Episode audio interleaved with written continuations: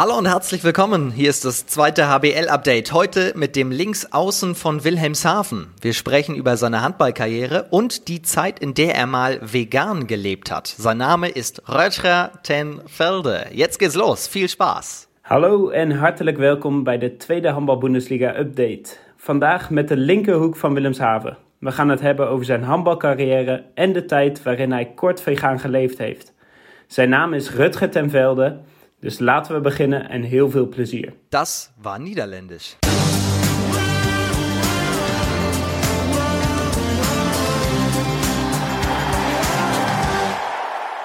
Das wollte ich schon immer mal sagen. Es steht Röttger drauf, aber ich musste ein bisschen üben. Es heißt Röttra. Deswegen Hallo Röttra. Das war eigentlich, glaube ich, auch das große Problem, was ich bisher in Deutschland gehabt habe, jedes Mal meinen Namen auszusprechen. Also ich habe damit natürlich keine Probleme, aber die Teamkollegen schon.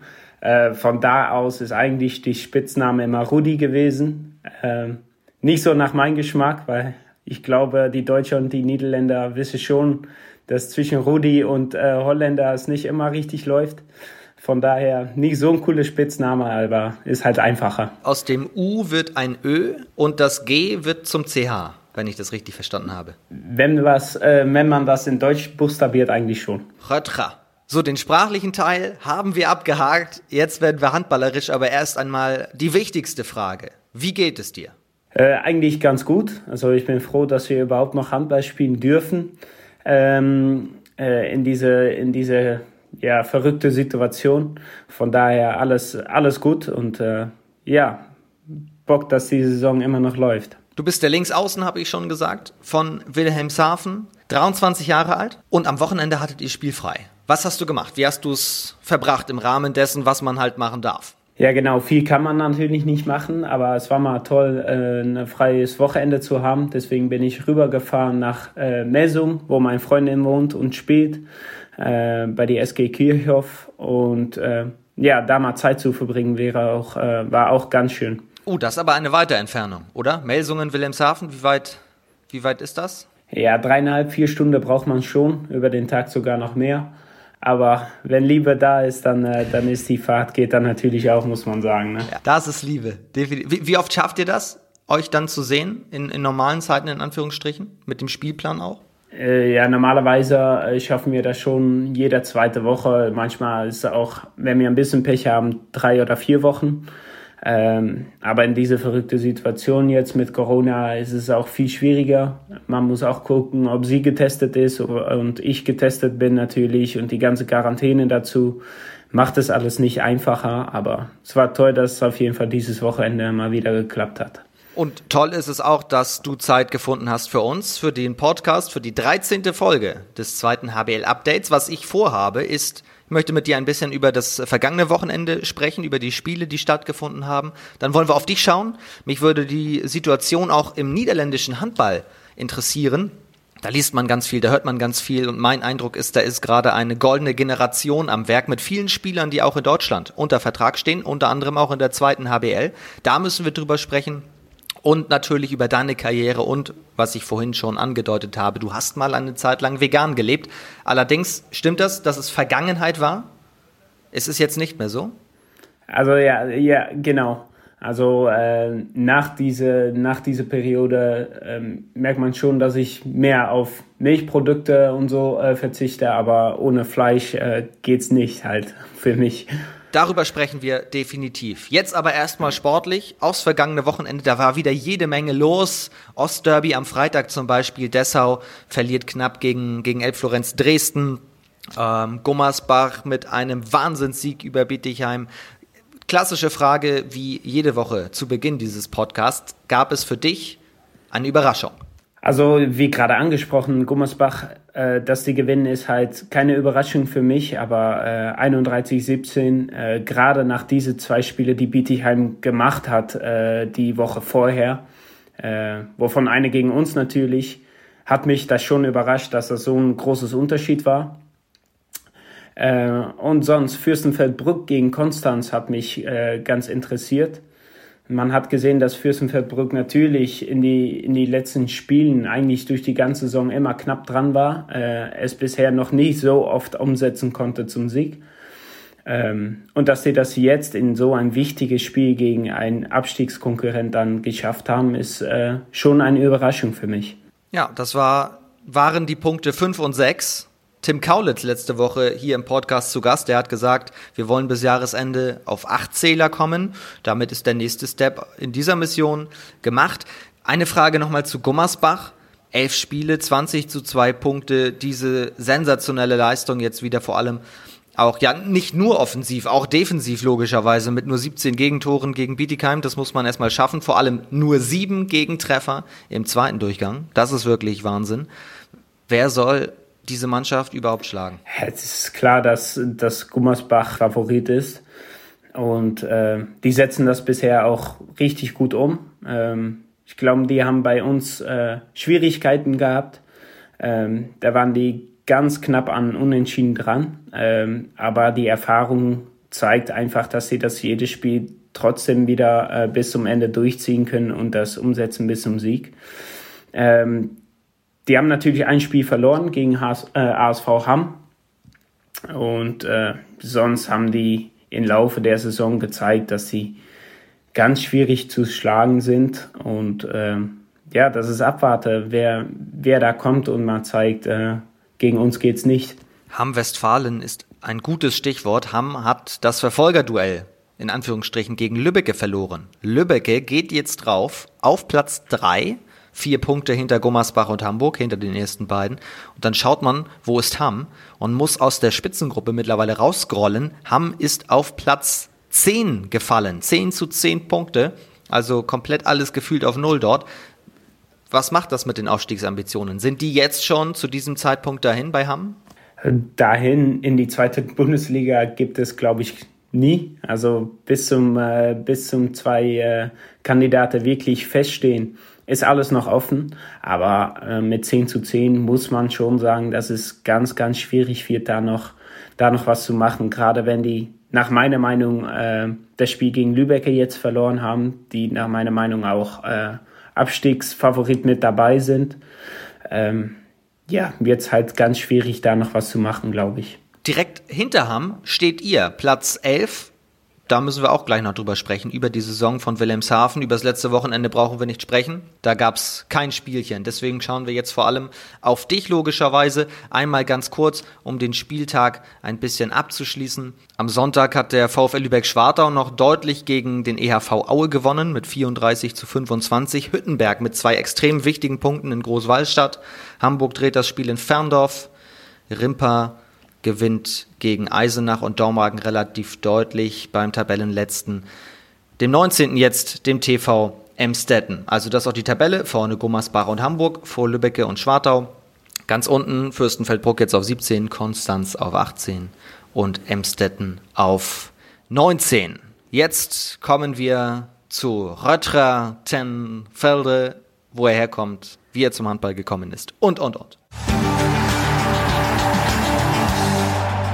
Dann steige ich direkt mit dieser Frage einmal ein. Wo kommst du denn genau her? Denn Niederlande ist ja ein großer Begriff. Ja, ist ein großer Begriff, aber kein großes Land natürlich. Ich komme selber aus Arnheim. Es ist ein Platz, eine Stadt in der, in der Nähe von Oberhausen, näher an der Grenze.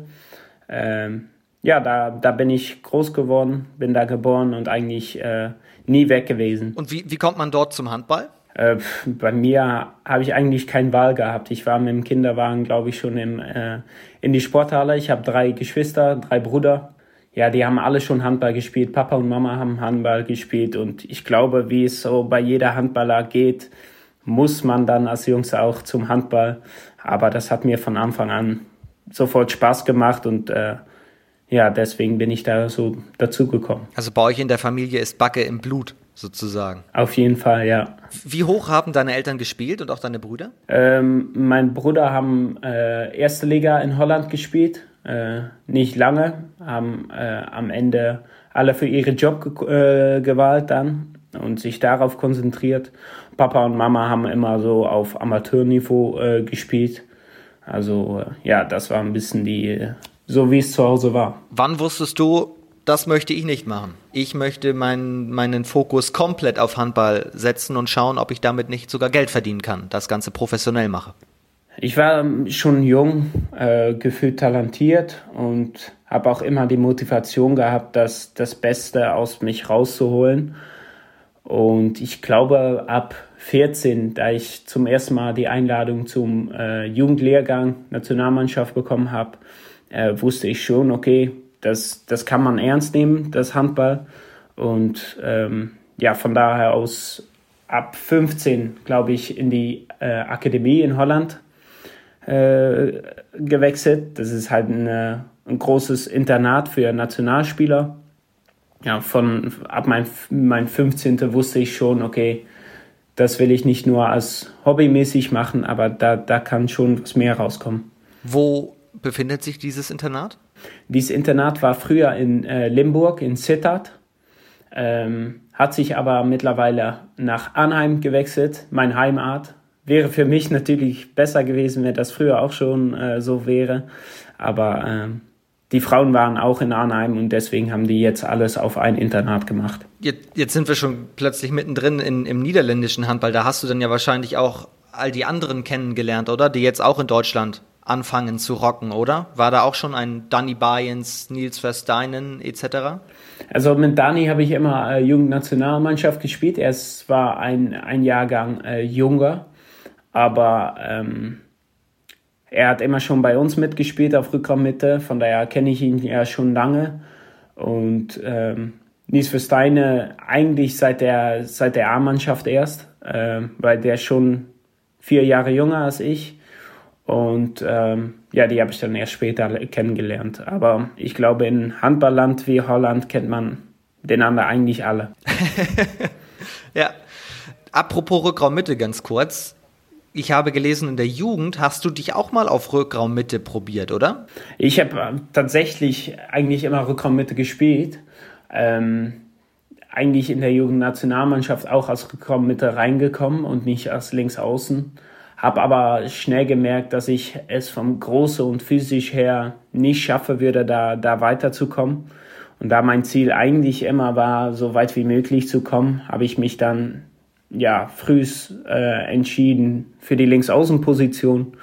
Und äh, ja, das ist, wo ich immer noch bin. Wann kam dieser Positionswechsel zustande? Ich glaube, wenn das äh, Physische schon wichtig geworden ist, das war bei, ich glaube, 16, 17, äh, eher 17, glaube ich, äh, ja, habe ich mich dann äh, erst äh, umgewechselt. Wenn man in ein Internat geht, dann setzt man alles auf eine Karte und sagt, jetzt oder nie, jetzt probiere ich es mit Handball. Du hast dann gefühlt rund um die Uhr Handballtraining, du hast natürlich auch Schule, aber du gibst dafür natürlich auch viel auf für diesen Traum. Was waren so deine Hobbys, die du dann neben Handball eben ein bisschen zurückstellen musstest? Ja, ich bin früher immer mit meiner Familie Skifahren gegangen. Ähm, das war bis dahin eigentlich jeder Winter so. Das gibt es natürlich nicht mehr. Ähm, eins ist die Zeit gar nicht mehr da und zwei ist es verletzungsbedingt natürlich auch nicht optimal Skifahren zu gehen. Äh, von daher ist das ein Hobby, was ich richtig äh, vermisse.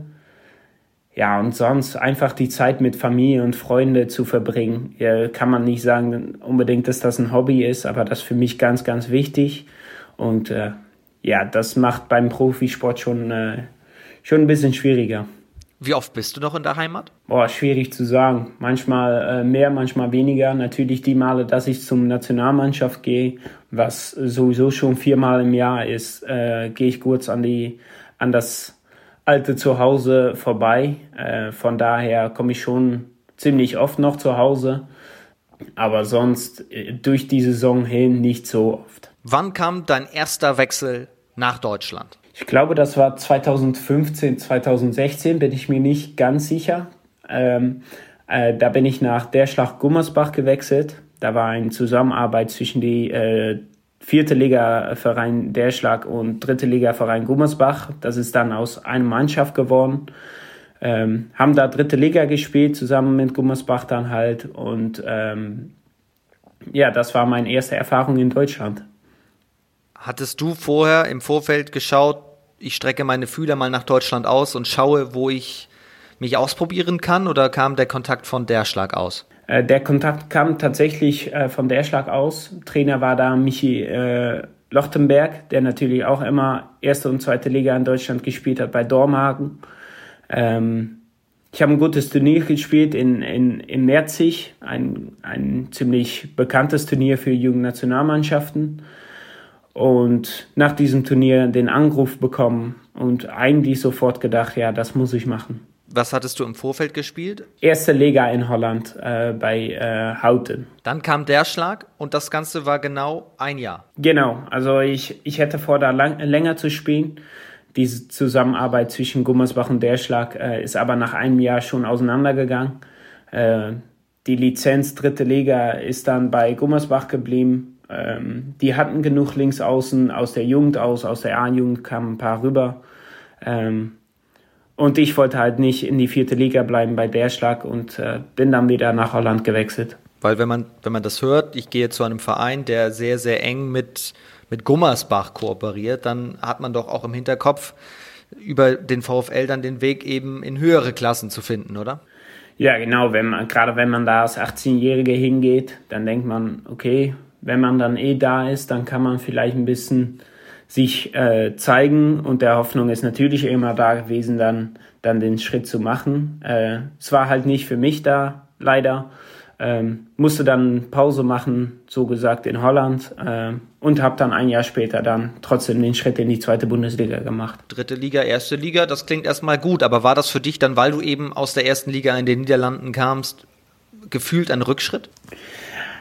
Also Rückschritt äh, von Niveau her glaube ich nicht, weil dritte Liga und die Beneliga heißt das jetzt in Holland. Das ist ein, äh, eine Liga zwischen Belgien und Holland zusammen, damit die stärker wird ähm, war das vom Niveau her sicherlich kein Schritt zurück. Aber wie gesagt, ich habe immer die, die Traum und die Hoffnung gehabt, die in die deutsche Bundesliga zu spielen. Und wenn man dann in Deutschland ist und dann wieder zurück kurz nach Holland muss, äh, war das schon ein Gefühl von, okay, das ist nicht, was ich geplant habe. Aber von Niveau her war das sogar ein ganz guter Schritt, glaube ich. Dann kam ein junger Mann ins Spiel, den auch der ein oder andere handballaffine Mensch in Deutschland kennt. Kai Smits. Was hat der mit deinem Wechsel nach Deutschland zu tun? Ja, hat schon was damit zu tun natürlich, weil wir haben auch immer früher im Internat auch zusammen gewohnt, sind, sind Freunde seit, seit wir Handball spielen, glaube ich, ähm, im Profiniveau. Und unsere Kontakte ist immer da geblieben und auch zwischendurch natürlich mal gefragt, wie es so bei ihm geht und wie es läuft.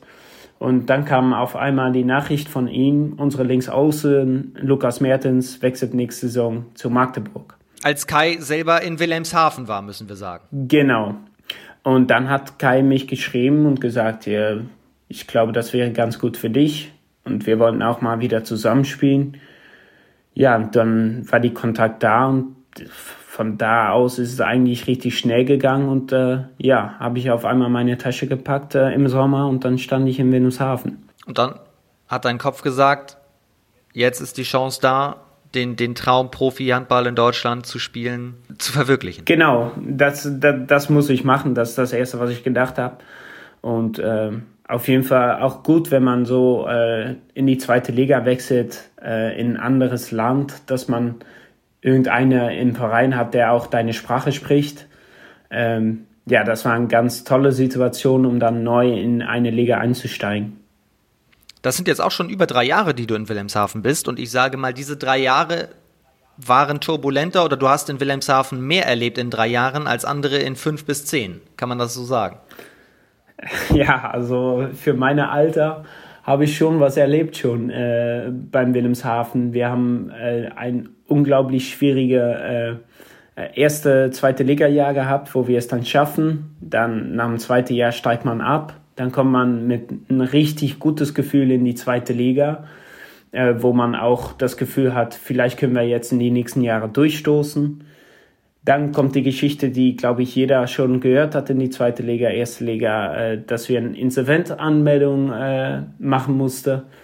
Äh, ja, das ist schon was in vier Jahren, glaube ich, oder in drei Jahren sogar. Das alles würde ich gerne nochmal unter der Überschrift Traum Profi-Handball betrachten. Du bist in Deutschland, du spielst zweite Liga, du hältst die Klasse und daraufhin ein Jahr später steigt ihr ab. Genau. Was hat das mit deinen Ambitionen gemacht? Was hat das mit deinem, mit deiner Sicht auf den Handball gemacht? Gab es jemals Wechselthematiken oder hast du gesagt, nee, Wilhelmshaven gefällt mir so gut hier, starten wir jetzt durch? Äh, man muss ehrlich sein, dass, dass man schon überlegt, Ende der Saison, wenn Abstieg dann fast bestätigt ist, dass man nachdenkt über einen Vereinswechsel, um möglichst, äh, möglichst in die zweite Liga zu bleiben oder sogar in die erste Liga zu wechseln. Ähm, aber die Situation in Wilhelmshaven war so gut auf einmal, äh, ja, dass wir eigentlich alle gesagt haben, da komm, wir machen hier weiter und wir, wir nutzen dieses Jahr dritte Liga äh, noch enger zusammenzuwachsen, um dann vielleicht in ein paar Jahren selber mit unserem Verein Wilhelmshaven da durchzustoßen. Äh, Von daher, da, da alles so gut geregelt war, gutes Kraftprogramm, gutes Trainingprogramm, haben wir eigentlich fast alle da gesagt, komm, wir bleiben hier und wir stoßen durch. Auch weil eben die Perspektive gestimmt hat? Genau, die Perspektive war da eigentlich das Hauptthema, äh, ja, warum ich dann da geblieben bin, weil es einfach, ja, richtig gute äh, Perspektiven gab. Und äh, ja, das, das war mit dem Blick auf die Zukunft äh, eigentlich die beste Wahl. Was heißt Perspektive? Also war klar, wenn du in der, in der dritten Liga spielst als Zweitliga-Absteiger, gehörst du generell zu den Favoriten auf den Aufstieg. Aber das reicht ja eigentlich als Perspektive nicht, oder? Wenn man ein ambitionierter Mensch ist, der, und du hast auch schon gesagt, ihr wolltet durchstarten. Was war die Perspektive? Auf kurz oder lang sogar Aufstieg in die Liquimoli HBL? Perspektive erstmal als junger Spieler, als 22-Jähriger ist, glaube ich, die Entwicklung. Ähm, und da waren viele Perspektiven, wie gesagt, dass, dass das Kraftprogramm richtig gut war äh, mit zwei Krafttrainern, die ich schon aus Holland kenne ähm, ein, ein gutes Programm im Handballbereich. Ähm, ja, das, das zeichnet alles für die Entwicklung und das, das war für mich ganz wichtig und klar waren die Ziele. Ich glaube, dass das hat unsere dam damalige Geschäftsführer auch ausgesprochen, waren die Ziele auch mal aufzusteigen in die Liquimoli Hamburg Bundesliga ich finde da selbst äh, aber, dass, dass man realistisch sein muss. Das geht nicht innerhalb von zwei Jahren von dritte Liga bis zum erste Liga. Da braucht man schon drei bis fünf Jahre nach meiner Meinung und auch die es schon drei bis fünf Jahre versuchen. Ähm, schaffen es auch nicht immer. Aber man hat gesehen, wir haben gute, gute Spieler geholt und ja, die hätten alle beitragen können an diese, diese Perspektive und diese Traum dann vielleicht in drei bis fünf Jahren mal in die Liquimoli Hamburg Bundesliga zu spielen. Ähm, aber dann ist, wie jeder schon weiß, alles geplatzt. Aber der Traum lebt doch noch. Also jetzt generell erstmal aus deiner Sicht, für dich irgendwann mal. Persönlich auf jeden Fall. Ähm, jetzt heißt es erst für uns die Saison überleben und das, das meine ich ja auch Corona-bedingt. Äh, dass die Hoffnung da ist, dass wir überhaupt die Saison zu Ende spielen können. Und äh, das ist für mich halt im Moment das Wichtigste, weil ich glaube, das ist bei jeder im Moment das Wichtigste, weil viel weiter nach vorn können wir erstmal nicht gucken. Das finde ich extrem spannend auch. Es ist, es ist furchtbar, glaube ich, aus, aus Handballsicht, aber aus Handballersicht, wenn man das erlebt. Wir können nur von außen drauf schauen. Aber wenn man da mittendrin steckt in dieser Phase, Jetzt habt ihr ein bisschen Klarheit. Es geht weiter, ihr spielt auf jeden Fall. Aber die letzten Monate, die waren ja so turbulent, auch medial. Da muss ja ein ungeheurer medialer Druck auch auf euch eingeprasselt sein, oder? Wie habt ihr es geschafft, wirklich trotzdem jede Woche konstant, weil die Leistungen und die Punkte, die stimmten ja. Wie, wie habt ihr das geschafft, das weiter abzurufen? Erstmal ist es klar, dass es im Kopf natürlich richtig schwer ist, äh, sich da durchzusetzen durch diese Situation, äh, pur weil einfach diese, ähm, ja, die Zukunft ist halt nicht sicher. Das ist das große Problem. Kann ich hier bleiben? Äh, ne, was passiert? Was passiert mit der Regelung äh, von der HBL? Dürfen wir überhaupt diese unsere Leistungsträger äh, äh, dann wechseln? Was passiert danach? Müssen wir absteigen? Ja, das sind alles Fragen, was, was halt unklar ist. Und äh, eigentlich von Wilhelmshaven aus haben die von Anfang an gesagt, Jungs, macht euch keinen Kopf, wir versuchen alles daran zu tun, ähm, dass ihr alle hier bleiben könnt. Ähm, von daher war da, haben die uns immer das Vertrauen gegeben, aber äh, es ist halt nicht das gleiche Vertrauen zu kriegen oder wirklich ein Vertrag unter die Nase. Und von daher war das alles ganz, ganz unsicher.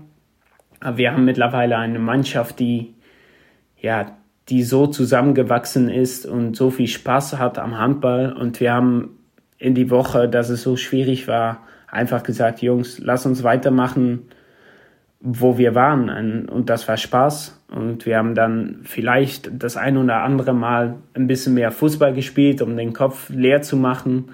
Ähm, aber wenn es dann zum Spiel kam, war jeder da und äh, vielleicht kämpferisch noch stärker als vorher. Wie habt ihr diesen Moment erlebt, als Anfang Dezember klar war, es geht definitiv weiter? Ja, das war natürlich für uns äh, richtig schön zu hören, weil das nimmt so viel Unsicherheiten weg.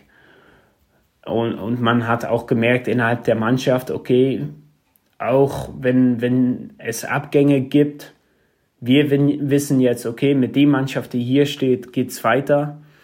Und da müssen wir bis zum Ende Gas geben, nicht mehr zurückgucken, was passiert ist. Wir haben die neuen Verträge, wir wissen, es geht bis Ende der Saison auf jeden Fall weiter. Also können wir uns nur noch auf das Handball konzentrieren und alles andere weglassen. Ich habe es gerade schon angesprochen, es wurde sehr, sehr viel in der Handballwelt darüber gesprochen, darüber berichtet, über euch, über den Verein. Aber es ging natürlich auch fast immer nur um dieses Thema. Jetzt die Chance, das würde mich mal interessieren, was zeichnet den Wilhelmshavener HV eigentlich noch aus? Weil das ist ja nicht das ganze Bild, das, was wir in den letzten Wochen von euch gemerkt und gesehen und betrachtet haben. Ja, was Wilhelmshavener wirklich auszeigt, ähm, hat auch diese Situation gezeigt natürlich. Ähm, wir haben so, äh, uns aus so einer schwierigen Situation hochgekämpft. Es Handball wird da geliebt. Das sieht man auch, dass man wieder so viele Sponsoren gefunden hat, die trotz dieser Corona-Situation uns noch aushelfen wollen. Äh, von daher zeichnet das, das Wilhelmshaven echt aus, dass wir Kämpfer sind, dass die Stadt Kämpfer sind, die alle Handball lieben. Und ähm, das, das ist auch, was unsere Mannschaft aus, auszeichnet. Ich glaube, seit ich hier bin, dass, dass wir für jeder Punkt kämpfen und äh, ja, dass bisher dann diese Saison auch ziemlich gut klappt. Wie ist die Resonanz aus Fankreisen? Weil der Kontakt zu den Fans ist ja zumindest an Spieltagen überhaupt nicht mehr gegeben gerade. Die Fans versuchen auch alles Mögliche. Also die, die stehen trotzdem äh, am Sonntag äh, mit einem Kram mit Losen, die die verkaufen, äh, mit, mit Weihnachtskalender, weiß ich alles, was die, was die versuchen da noch äh, zu machen. Ähm, das ist richtig schön zu sehen. Äh, viel auf Facebook natürlich jetzt gerade auch, äh, Sport Deutschland natürlich, die alles auch übertragen. Ähm, ja, da hört man äh, das eine oder, andere auch über diese sozialen Netzwerken dann. Sportlich gesehen, ich habe es schon angesprochen, ihr habt die Punkte geholt. Es sah sehr, sehr gut aus. Und im Dezember dann plötzlich drei Niederlagen am Stück. Aber wenn man auch auf die Gegner schaut, Hamburg, Gummersbach, Bietigheim, das sind alles Mannschaften auch mit, mit jetzigen Aufstiegsambitionen, ähm, unabhängig wie dort der Saisonstart verlaufen ist. Dann habt ihr es gegen Ferndorf wieder auf die Platte gebracht und 28 zu 27 gewonnen. Das ist eigentlich so der erste Sieg gewesen, oder? Seitdem klar ist, es geht weiter. Ja, genau. Also endlich war die Ruhe dann da und dann kriegt man sofort drei richtig schwierige Gegner. Ähm, Spiele, die, die man, ich glaube, innerhalb von zwei Wochen vier Spiele umsetzen musste. Ja, mit einer Reise nach Bittigheim für uns, was zehn, elf Stunden Fahrt ist, wird es natürlich auch nicht einfacher. Ähm, ja, das war halt, das waren drei richtig schwierige Spiele. Wir haben das auch nicht umsetzen können zum Sieg, äh, obwohl da zwei Heimspiele dabei waren. Ähm, trotzdem können wir, glaube ich, ganz zufrieden sein, wie wir zu Hause gegen Gummersbach gespielt haben. Daraus haben wir auch Vertrauen geholt. Und äh, ja, wie wir den letzten Sieg dann geholt haben gegen Ferndorf, kann man nur stolz sein. Wir lagen, glaube ich, mit der äh, Mitte des Spiels mit sechs zurück, sogar viele Stunden vor Schluss noch mit fünf ja, wenn man das noch umdrehen kann zum Sieg, dann kann man, glaube ich, ganz zufrieden sein. Es gab, du hast es schon eben kurz angedeutet, einige Vereinswechsel, unter anderem auch einen Tobias Schwolo, der euch verlässt, der natürlich seit Jahren auch für Wilhelmshaven so ein bisschen als Gesicht steht, oder? Ja, Tobias war ein ganz wichtiger Spieler für uns. Das hat jeder, glaube ich, gesehen. War immer oben dabei bei, bei der Topscorer-List immer beim Assist richtig, äh, richtig hoch mit dabei. Äh, das ist einfach ein sehr, sehr guter Spieler und die werden wir handballerisch und menschlich äh, schon innerhalb der Mannschaft vermissen. Aber in dieser Situation versteht man auch, wenn Spieler äh, die Chance kriegen, woanders zu spielen und vielleicht eine Zukunft aufzubauen, auch mit Familie und Kinder. Äh, ja, kann man die, äh, die Wahl halt verstehen, aber äh, ja, innerhalb der Mannschaft, spielerisch gesehen, werden wir ihn auf jeden Fall äh, ganz, ganz vermissen. Wie war das bei dir so? Waren die Gedanken bei dir auch im Kopf? Nimm uns mal ein bisschen mit so in deine Gedankenwelt im letzten halben Jahr. Man muss vorstellen, äh, du bist in die Kabine, wir hatten ein Testspiel gegen Minden eigentlich. Ähm, da kommt dann die ganze Vorstand rein und erzählt, was so abgeht äh, im Verein. Dann ist das Erste, was, glaube ich, jeder Spieler denkt, wie geht's weiter, was ist meine Zukunft? Und dann guckt man natürlich auch zum anderen Verein, ähm, weil es halt noch nicht klar war, wie geht's eigentlich weiter in Wilhelmshaven. Ähm, die Unsicherheit war, war ziemlich lange da, ähm, bis, bis Wilhelmshaven dann gesagt hat, in November, Jungs, wir kriegen das hin, die Verträge sind da, kein Ding. Das war eigentlich das erste Punkt, wo man sagt, okay, es geht wirklich weiter, und ich kann mich wieder nur auf Wilhelmshaven konzentrieren und nichts anderes. Ja, wow. Also wirklich eine sehr intensive, glaube ich, intensive Zeit, die man dadurch lebt und das ist noch sehr, sehr positiv umschrieben. Ähm, aber was sind jetzt die, die Ziele? Ist es der Klassenerhalt am Ende des Tages? Ich glaube, das ist das wichtigste Ziel. Also man muss auch nicht vergessen, dass wir Ende der Saison noch vier Punkte abgezogen kriegen. Und vier Punkte ist in der zweiten HBL echt viel, weil, ja, wie gesagt, Konstanzgang gegen Gummersbach gewinnen und weiß ich, was da alles passieren kann. Ähm, also muss man als Ziel erstmal setzen, Klassenerhalt und äh, danach können wir erst nach oben schauen. Vielen Dank, dass du uns ein bisschen mitgenommen hast in diese Welt und ein bisschen erzählt hast, wie das im letzten halben Jahr bei euch so abging und, und mal Einblicke auch direkt zu bekommen, wie es wirklich war und nicht das, was andere immer reden und wie wir das alle von außen nur betrachten, weil das ist dann natürlich alles nicht so eine Primärquelle wie du jetzt, der uns davon so spannend berichtet. Vielen Dank auf jeden Fall dafür, dass du uns das so, so erzählst. Worüber ich jetzt gerne sprechen würde, das ist ein totaler Cut, das weiß ich, aber trotzdem, das finde ich auch ein, ein sehr, sehr wichtiges Thema. Du hast eine Zeit lang vegan gelebt. Also äh, kompletter Themenbruch jetzt, aber egal. Du hast vegan gelebt. Erste Frage, wann war das? War das auch in deiner Zeit schon in Wilhelmshaven? Ja, das war tatsächlich letzte Saison. Also, das ist noch gar nicht so lange her. Nein, genau. Das war, ich glaube, letztes Jahr, Oktober bis, bis Januar ungefähr. Ähm, also ein Jahr her jetzt ich glaube, jeder in Deutschland oder auch in Holland äh, hat diese Doku mal geguckt auf Netflix, wo, ähm, wo, äh, wo die dann zeigen, was veganes Essen mit deinem Körper macht. Und es gab mehrere Leute in meiner Mannschaft, die dann gesagt haben, boah, wollen wir das mal ausprobieren? Und so ist das eigentlich entstanden. Es hat erstmal für mich nichts mit Tieren zu tun gehabt oder was auch immer. Das war wirklich, komm, lass mal versuchen, ob das, was die in, den, in dem Doku sagen, auch wirklich stimmt oder ob wir da wirklich was merken an den Körper. Ja, das, deswegen haben wir das mal drei, vier Monate versucht. Was heißt wir? Wer war noch mit dabei? Äh, ein Schluck Runz, der Torhüter hat es dann versucht. Äh, Bartosz Konitz hat es auch kurz versucht. Äh, Primo Spross war sowieso vorne dabei. Der macht das, glaube ich, sogar immer noch oder äh, für einen Teil auf jeden Fall. Ja, und dann haben wir das so mit, ich glaube schon, äh, vier bis sechs Jungs äh, dann ausprobiert. Was muss man dann beachten? Also lässt du dann von einem auf den anderen Tag einfach nur das Fleisch weg? Ich meine, vegan ist noch ein bisschen mehr, dann musst du auch noch viel, viel mehr Produkte weglassen. Was, was genau hast du alles beachtet? Ja, genau das. Also Fleisch, Fisch, alles, was mit, mit tierlichen Produkten zu tun hat. Also Milchprodukten ist ja klar, aber auch alles, wo, wo Milch mit drin ist oder Soße, wo Eier mit drin sind. Du musst wirklich auf alles achten.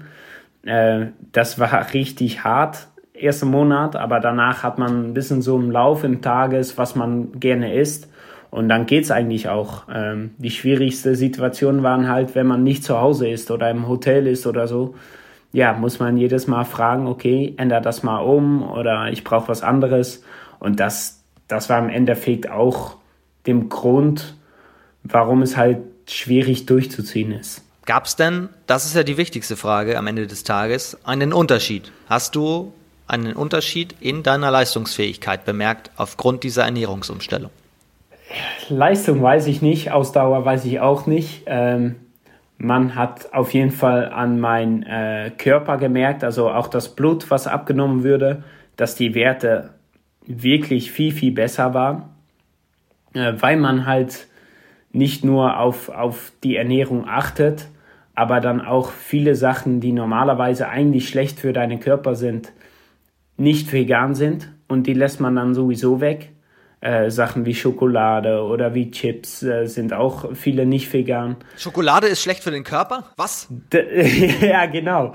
Also nicht nur, äh, nicht nur, dass es nicht vegan ist, aber dass man das dann auf einmal weglässt, ja, das merkt man im Blut äh, hat man das auf jeden Fall gemerkt, dass das viel besser war und äh, auch am Körper das Fett weniger geworden ist. Also das hat schon was gebracht, ja. Drei Tage vor Weihnachten erzählst du mir, dass Schokolade schlecht für den Körper sei. Ich fass es nicht. Der absolute Schocker. War auch eine Überraschung, oder? Ja, sehr so schlecht. kurz vor Weihnachten. ich leg, die, ich leg die Tafel kurz wieder weg. Dann stelle ich meine nächste Frage generell. Drei, vier Monate hast du es durchgezogen, um zurück zum Thema zu kommen. Und dann hast du war das von Anfang an klar, dass du sagst, drei, vier Monate und dann beenden wir das Experiment? Oder hast du einfach nach drei, vier Monaten gesagt, jetzt habe ich keine Lust mehr? Äh, das Experiment war schon, dass wir gesagt haben, okay, drei Monate müssen wir das auf jeden Fall durchziehen. Und wie du schon gerade angesprochen hast, dann kam Weihnachten. Ach so. Ja, und dann ist man bei Mama zu Hause und Mama hat schön Fleisch gekocht und äh, ja, nein, dann, das war für mich unmöglich. Ich liebe, ich liebe es bei Mama zu essen zu Hause und dann kann ich halt auch nicht sagen, Mama, ich will kein Fleisch, ich will keine Sahnenprodukte. Nein, das, das war unmöglich und dann habe ich auch gesagt, komm, es hat Spaß gemacht, das mal zu erleben, aber äh, es reicht jetzt auch. Wie feiert man Weihnachten in den Niederlanden? Was, was gibt es da zu essen? Unterschiedlich, also nichts, nichts Festes. Wir, wir machen immer am 24. Geschenke und dann, äh, meine Mutter kocht gerne, äh, von daher sitzen wir eigentlich den ganzen Abend am Tisch.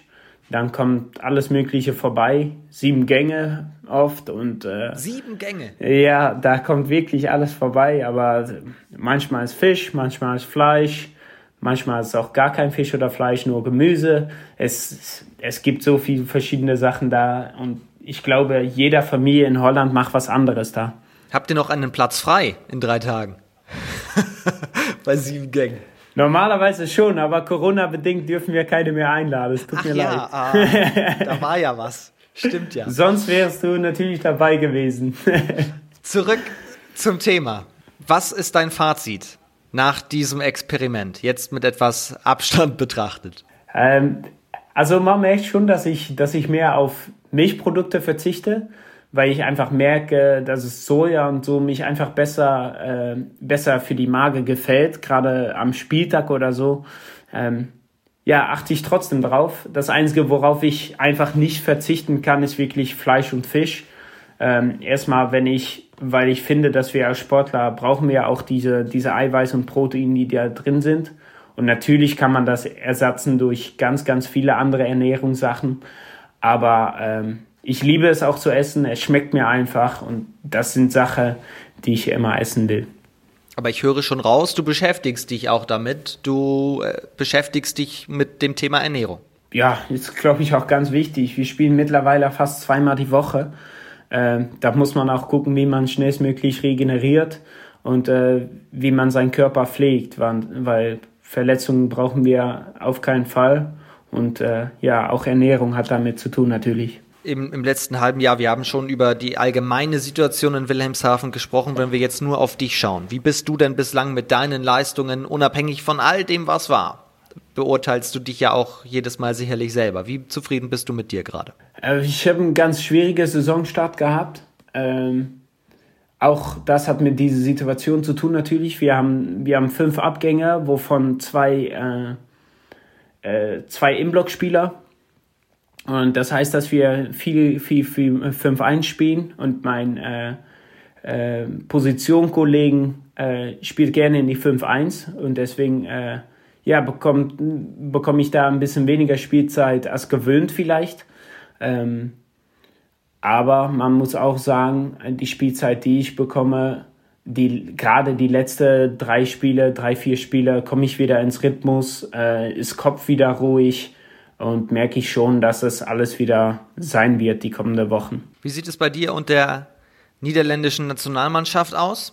Ja, genau. Ich war eigentlich seit, seit äh, zwei Jahren bin ich immer dabei, ähm, bis auf das wichtigste Turnier, was dann äh, kam, äh, das EM. Da haben die Gewalt, Tim Bremer ist dann kurz äh, zurückgewechselt aus seiner Verletzung, äh, hat sich wieder äh, angeboten, dass er fit ist. Der ist dann noch ein Turnier mitgegangen, hat nach diesem Turnier dann auch äh, entschieden aufzuhören. Und seitdem ähm, ja, bin ich eigentlich immer dabei und Planung ist natürlich auch dabei zu bleiben. Und da sind wir auch schon beim Thema. Niederlande und Handball. Welches Standing hat Handball überhaupt in den Niederlanden? Also wir wissen, wenn die Frauen spielen, die ja auch sehr erfolgreich sind, dann hat das ein großes Echo. Bei den Männern ist das gerade so im Gang. Wie, wie sieht es überhaupt aus generell mit der Sportart Handball bei euch? Die Frauen haben es natürlich viel, viel größer gemacht, dann es vorher in Holland überhaupt mal war. Ähm, die haben auch Spiele, wo, wo 10.000 Karten ausverkauft sind innerhalb von, von zwei Stunden äh, weil es einfach so richtig populär ist da. Aber das hat natürlich auch Werbung. Sind ja auch Weltmeister. Genau, das muss man auch sagen. Und das hat auch Werbung für die Männer gemacht. Ähm, natürlich spielen wir auch immer besser und wir waren jetzt endlich mal bei EM dabei. Ähm, ja, und man muss ganz ehrlich in Holland sagen, Fans kommen erst, wenn Leistung da ist. Und die Frauen haben das jetzt gezeigt und wir zeigen jetzt mittlerweile auch, dass wir mit gut mithalten können in unserer Qualifikation und da auch viele Spiele gewinnen. Ähm, von daher wird es auch größer und größer, glaube ich. Von daher können wir ganz, ganz zufrieden sein, wie es, äh, wie es jetzt läuft. Warum läuft es bei den Frauen so gut? Wobei wahrscheinlich, jetzt mal ganz kritisch betrachtet, wird man auch bei den Frauen gerade ein bisschen enttäuscht sein. Nur Sechster bei der Europameisterschaft. Aber Insgesamt, warum läuft es bei den Frauen besser? Was fehlt den Niederlanden bei den Männern noch zur großen Handballnation? Ja, wir haben gerade schon über unsere Akademie gesprochen, über unserem Internat, was wir äh, gestartet sind. Äh, ja, da passiert eigentlich, da kommen 25 Top-Talente zusammen, äh, die große Talenten aus Holland, äh, die auch Bock drauf haben. Natürlich muss man sagen, da sind auch Talenten, die, die das ohne Akademie geschafft haben. Aber äh, das große Teil geht dahin, trainiert da zweimal am Tag und so wächst auch nicht nur, wächst du nicht nur als individuelle Spieler, aber auch wirklich als Nationalmannschaft zusammen. Die Frauen sind da acht Jahre früher gestartet. Ähm, wenn man das so vergleicht, hat man, äh, muss, eigentlich müssen die Männer auch in acht bis zehn Jahre dann den Schritt Richtung Top machen. Ich glaube schon, bei Männern ist es viel schwieriger, an den Top zu, äh, zu kommen als bei den Frauen, weil es physisch einfach einen riesen Unterschied gibt. Aber wir sind auf jeden Fall auf einem guten Weg, dann äh, uns jedes Mal für ein Turnier zu qualifizieren in, und nicht nur einmal. Da war es doch auch ein, entsprechend wichtig, letztes Jahr zum ersten Mal überhaupt für ein Turnier sich qualifiziert zu haben. Ja, auf jeden Fall. Dann hat man, äh, sitzt man auch in einfacherer Pot beim, äh, bei den nächsten Qualifikationen. Und dann ist die Chance größer, dass man es nochmal schafft. Und wir haben eigentlich gedacht, komm, gegen Österreich können wir eigentlich auch äh, das WM schaffen. Das ist eine Mannschaft, die wir schlagen können in diese Qualifikationsspielen. Ja, Corona hat dann alles äh, da auf jeden Fall geendet. Ähm, deswegen keine Qualifikation gespielt und kein WM für uns. Aber wir merken, wir kommen immer näher dran und wenn wir ein bisschen glücklich sind mit die, mit die Losung, äh, dann ähm, ja, da können wir auch mal auf dem WM stehen. Was war dein bestes Ergebnis im Trikot der Nationalmannschaft? In der A-Mannschaft äh, ein Unentschieden gegen Slowenien war, glaube ich, äh, ganz gut. Kann man mittlerweile auch als Top-Mannschaft sehen. Auf jeden Fall Top Top 10 äh, Mannschaft in Europa. Da kann man ganz zufrieden sein. Aber das beste Erlebnis, was ich gehabt habe, war den Sieg gegen Lettland. Äh, ja, was dann wirklich auch die Qualifikation hieße vor, äh, für WM. EM, sorry. Aber ich habe jetzt schon vorhin ein paar Namen genannt und wir könnten ja noch viel, viel mehr niederländische Spieler nennen, die in Deutschland spielen. Ist das gerade so ein bisschen die goldene Generation, die als erstes sich dementsprechend auch für eine EM qualifiziert hat? Muss diese Generation, also wenn nicht jetzt diese Generation, welche dann, die es auch schafft, tatsächlich mal ein bisschen weiter bei Turnieren vorzustoßen? Das Wichtigste an dieser Generation ist, glaube ich, dass wir es auch wirklich schaffen wollen. Also wir haben alle den Blick auf, wie können wir das Beste mit unserer Nationalmannschaft erreichen. Ähm, ob wir die goldene Generation sind, weiß ich nicht. Man muss natürlich auch ehrlich sagen, wir haben schon ganz große Spieler gehabt, wo, was eigentlich auch ein ganz guter Nazio damals war mit Gary Eilers, mit Mark Bult, mit Bartosz Kornitz, ähm, mit Fabian von Olfen. Ja, das waren sicherlich auch ganz, ganz große Spieler, äh, größer als die meisten äh, bisher geschafft haben. Ähm, aber die Einstellung und den Blick, äh, um wirklich was zu erreichen mit der äh, Nationalmannschaft, ist, glaube ich, jetzt besser als, als dass es vorher mal war. Und das, das zeichnet, glaube ich. Vor allem auch in dieser Fülle, weil es jetzt eben nicht nur vier, fünf sind, sondern es genau. ist ein, eine ganze Mannschaft teilweise noch dahinter. Genau, und, äh, und deswegen die Einstellung Richtung äh, Gewinn ist jetzt größer und äh, ich glaube, das zeichnet es aus. Nicht unbedingt, dass wir jetzt eine goldene Generation sind oder was auch immer. Dein persönliches Ziel mit der Nationalmannschaft? Ja, auf jeden Fall natürlich EM, WM spielen. Das ist für uns erstmal das, das Hauptziel ähm, wenn man wirklich in die Zukunft guckt und mal guckt über fünf bis zehn Jahre, ja, wollen wir es auch mal in die Hauptrunde des EMs oder WMs schaffen. Und dann reden wir über Platz 12 bis 1 und nicht unbedingt die, die erste drei natürlich, weil das wird natürlich eine richtig schwierige Aufgabe. Aber mal eine Hauptrunde zu schaffen, äh, wäre ganz, ganz toll für uns, glaube ich. Die Niederlande sind ja jetzt nicht unbedingt bekannt dafür als Handballnation, sondern wenn du an Sport denkst und die Niederlande ist als erstes erst einmal Fußball genannt. Wird man da eigentlich dann so ein bisschen schräg angeschaut, wenn man sagt, hallo, ich komme aus den Niederlanden? Ja, gerade früher natürlich. Äh, also da war es noch ganz unbekannt. Jetzt haben die Frauen wenigstens noch gezeigt, okay, Hand, Niederlande ist ein großes Handballland, gerade an die, an die Seite. Äh, aber man muss auch sagen, als Mann will man nicht immer verglichen worden. Ne? Äh, wenn wir dann sagen, hallo, ich komme aus der Niederlande, spiele Handball, ah, wo die Frauen so gut sind.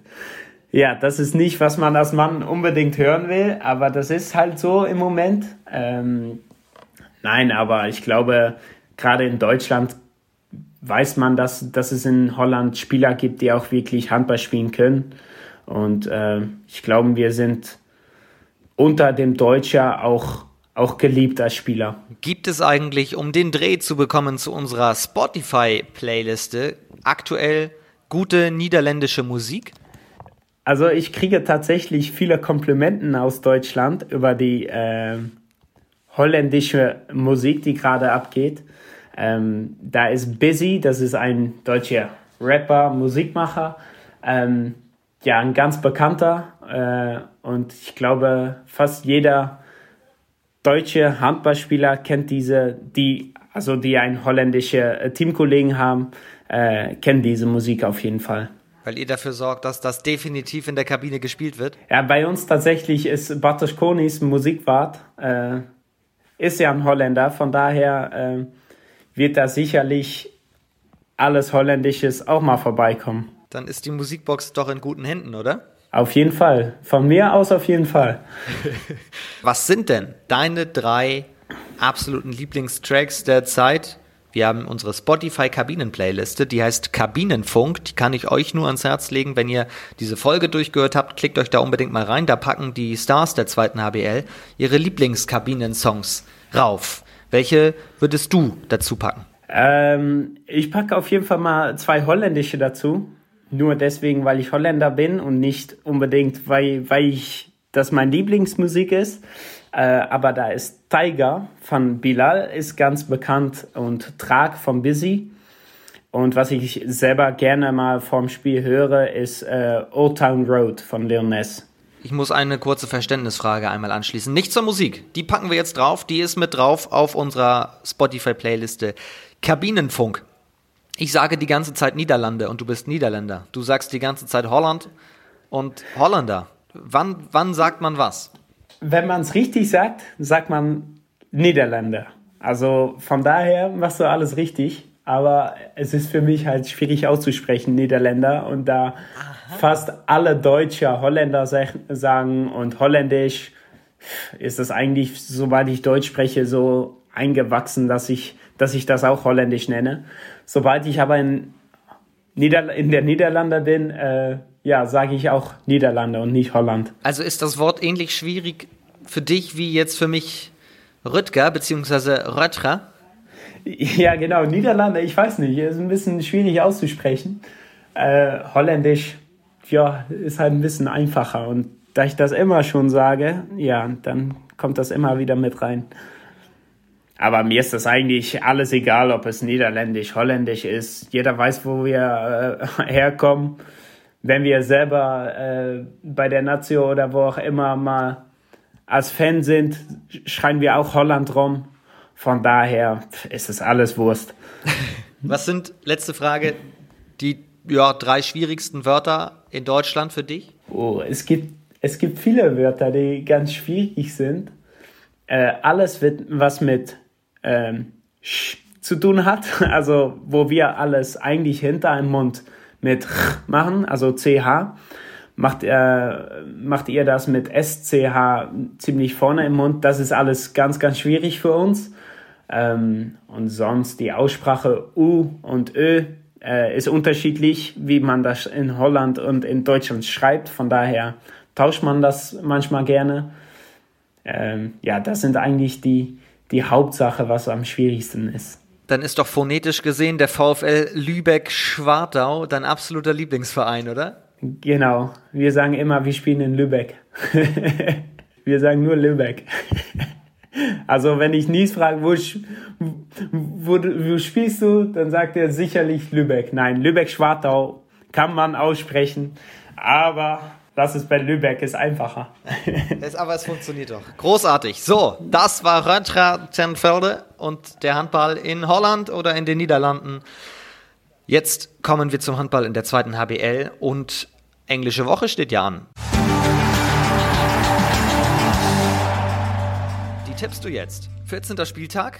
Englische Woche immer, immer schwierig, also immer hart. Es äh, spielt auch eine große Rolle, ob man zu Hause oder auswärts spielt, glaube ich. Ähm, Gerade beim zweiten Teil vom Englische Woche.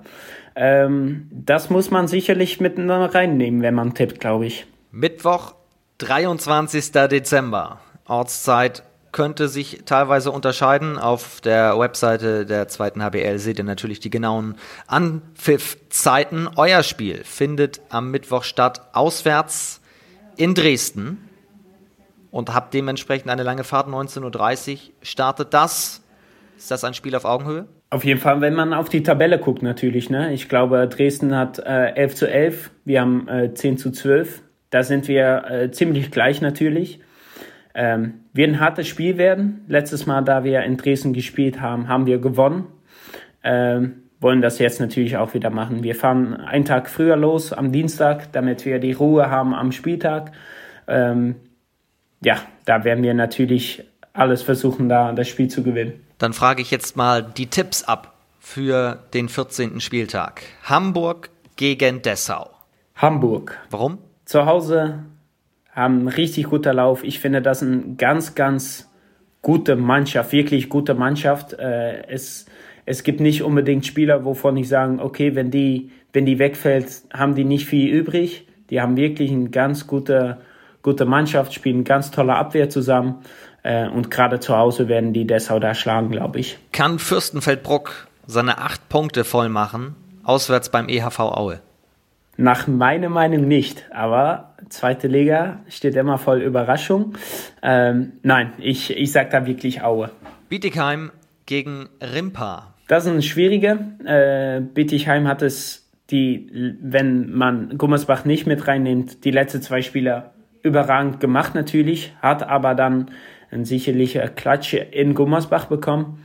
Aber zu Hause werden die übermotiviert sein, jetzt äh, wieder die Punkte zu holen. Und deswegen sage ich Bietigheim. Was macht Dormagen gegen den VfL Lübeck-Schwartau? So im ersten Blick würde ich sagen Lübeck-Schwartau. Ich finde Dormagen aber auch eine ähm, gut zusammengewachsene Mannschaft, äh, gerade wenn die zu Hause spielen. Deswegen tippe ich mal gegen der niederländische Nies Verstein äh, und bin ich bei äh, TSV Bayer Dormhagen. Was macht Hamm in Hüttenberg, beziehungsweise in Wetzlar bei Hüttenberg? Da gewinnt ähm, nach, nach meiner Meinung ASV Hamm auf jeden Fall. Kommen wieder in die Spur? Ja, ich glaube schon. Und gerade ähm, gegen Hüttenberg ist ein Spiel, was die einfach so vom Front äh, auch gewinnen müssen. Und deswegen denke ich, dass sie das auch machen. Elbflorenz Dresden gegen Wilhelmshaven. Ja, darf ich nur eine Mannschaft tippen, oder? Das, das werden sicherlich wir sein, die da die Punkte mitnehmen. Du darfst alles, alles ist hier erlaubt. Eisenach gegen Ferndorf. Auch ein ganz, ganz schwieriger. Äh, Ferndorf hat eigentlich zwei, zwei gute Spiele gemacht, aber das aus Hände gegeben. Äh, Gerade die zweite Halbzeit, wo die dann ganz unsicher spielen. In Eisenach ist sowieso immer schwierig. Klar, es ist ohne Zuschauer, aber ähm, da bin ich doch bei Eisenach. Zwei haben wir noch. Konstanz gegen Großwallstadt. Das ist eigentlich ein Abstiegskampf, äh, wobei ich denke, dass Konstanz einen riesen Heimvorteil hat und deswegen auch das Spiel gewinnt. Und Lübbecke gegen Emstetten. Äh, Emstetten hat eine ganz schwierige Saison und äh, Lübecke hat seinen Lauf jetzt mittlerweile gefunden, spielen auch noch zu Hause. Von daher ähm, wird das auf jeden Fall Lübecke sein. Sagt Röttger ten Felde alle Spiele der zweiten HBL und die Ausgänge, ob er recht hat oder nicht, seht ihr natürlich live am Mittwoch bei Sportdeutschland TV. Dann ist Weihnachten und dann geht es ja schon direkt wieder weiter. Am 15. Spieltag, am zweiten Weihnachtsfeiertag spielt ihr zu Hause gegen Dormagen. Etwas Besonderes am zweiten Weihnachtsfeiertag für dich? Ja, auf jeden Fall. Ich bin das als Holländer eigentlich gar nicht gewohnt, dass man mit Weihnachten spielt. Das, das macht man, glaube ich, auch nur in Deutschland. Ähm, wir haben bisher immer auswärts gespielt am zweiten Weihnachtstag. Äh, mal zu Hause zu spielen ist natürlich ganz schön, leider aber ohne Zuschauer diesen Jahr. Also ähm, ja, normalerweise ist die Halle voll bei Weihnachten, dieses Mal leider nicht. Aber ich mag es. Ich glaube, für die Fans ist es ganz toll. Für uns Vielleicht ein bisschen weniger, weil man äh, seine Familien nicht sehen kann. Ich kann zum Beispiel nicht nach Hause fahren.